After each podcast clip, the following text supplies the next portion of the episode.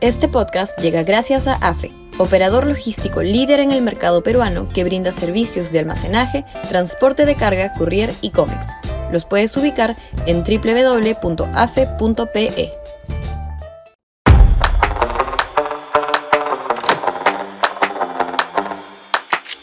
Castillo no va a cambiar. Sudaca, Perú. Buen periodismo.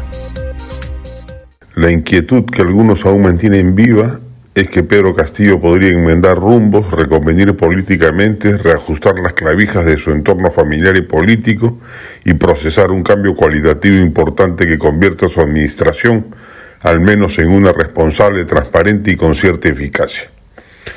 No parece, sin embargo, que ese vaya a ser un camino posible o viable. Primero, porque no hay de parte del primer mandatario la menor intención de hacerlo.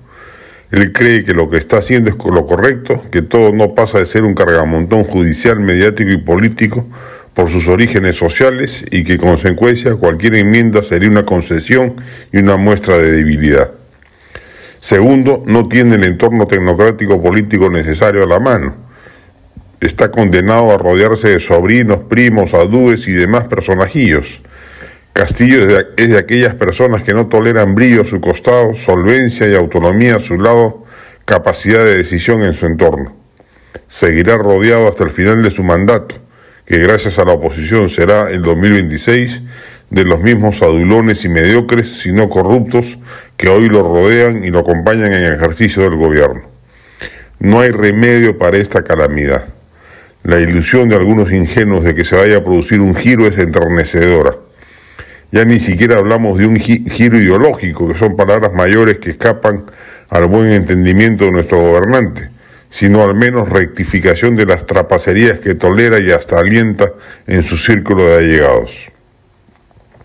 La destrucción de los islotes tecnocráticos del Estado seguirá, se ahondará el deterioro de cuanta institución pública ha sido cooptada por amigos y parientes de él y de los suyos.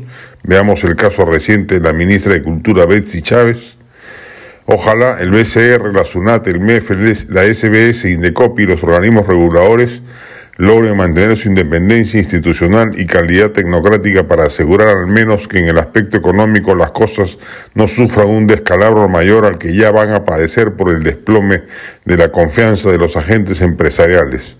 En el resto del Estado solo se espera una terrible degradación de la función pública.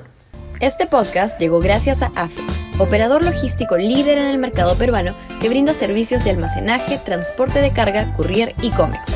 Los puedes ubicar en www.afe.pe.